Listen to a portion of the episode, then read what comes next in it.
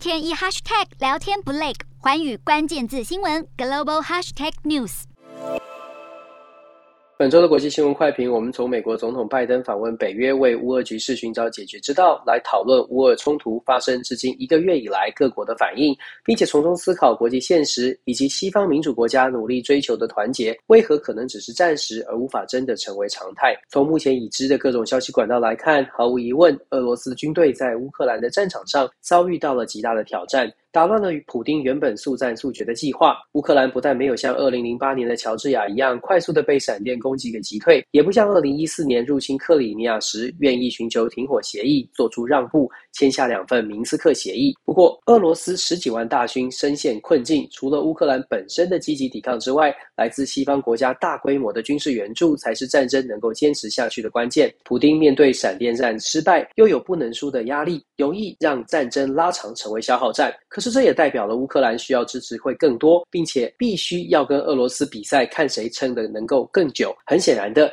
消耗战不可能只靠乌克兰自己的力量，必须要靠着更团结的西方民主盟友不断送进物资，才可能达成。乌克兰总统泽伦斯基一方面透过在各国国会的演说，加上媒体和网络上面的战争影片，替乌克兰争取到非常多的援助。另一方面，乌克兰也利用广大领土带来的空间优势，换取时间，拖延俄罗斯的进攻。可是因为乌俄战争导致全球能源和粮食出现短缺的危机，让西方国家对于这场战争已经慢慢出出现了有不同的态度。英国和美国确实率先做出切断俄罗斯石油进口的决定，可是为了寻找替代能源，美国开始更积极地推动伊朗核协议谈判，并且重新接触过去不愿意接触的委内瑞拉，希望能让这两国的石油回到国际市场上来平抑能源价格。同时，英国首相强生也亲自飞到沙特阿拉伯和阿联酋，为英国来抢。石油，欧盟国家本身对于俄罗斯能源的依赖程度远比英国和美国来得更高，因此，如果英美都在积极寻求替代能源，就不难想象为何欧盟当中比利时总理会赶紧跳出来呼吁欧盟也必须建立共同采购能源的机制。部分欧盟领袖非常担心替代能源会出现抢购潮，认为欧盟应该比照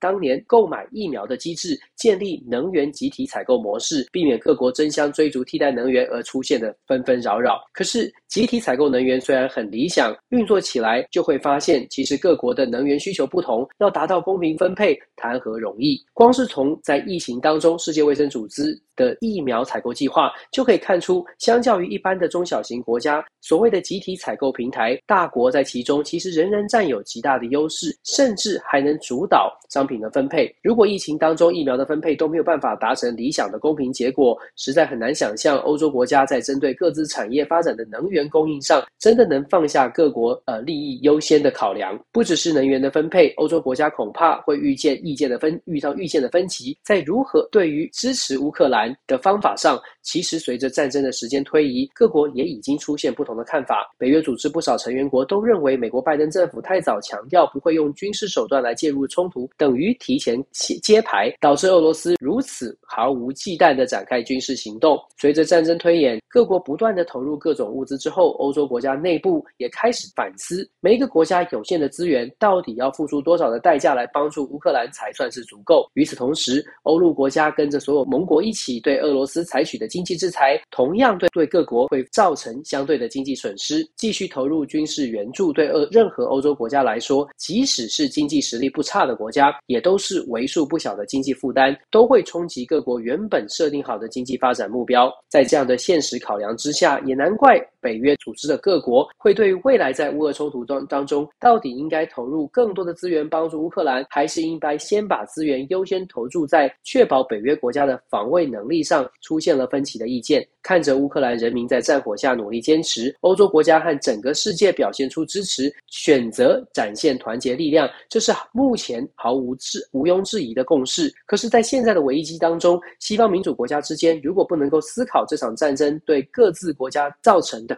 政治经济冲击，并且诚实的找到解决之道。恐怕目前提出的所有帮助乌克兰的计划都只是治标，而不是治本。到目前为止，没有哪一个国家有把握可以彻底改变俄罗斯，因为大家都很清楚，只要普丁还在掌权，要让俄罗斯停火，就只有他说了算。如果对乌克兰的支持不是为了要让普丁下台，而是要为普丁创造下台阶，尽快促成停火，这样一来，停火之后，恐怕也很难宣称是民主国家的胜利。普京是不是看准了西方民主国家无法团结，我们不得而知。可是我们可以确定的是，国际政治的现实当中，想要世界各国放下各国利益考量，不顾一切的支持他人，也许在短暂的战争冲突期间可以促成，可是长期来说，这场战争结束之后，带给全球政治的影响，恐怕会是对各种不同立场的国家有更多的怀疑和不信任。乌俄和平也许有机会能够见到曙光，可是未来更加缺乏互信的世界，下一场冲突恐怕已经等着全球一起面对了。Hello，大家好，我是寰宇新闻记者刘倩文。国际上多的是你我不知道的事，轻松利用碎片化时间吸收最新国际动态，立刻点选你关注的新闻议题关键字，只要一百八十秒，带你关注亚洲，放眼全球。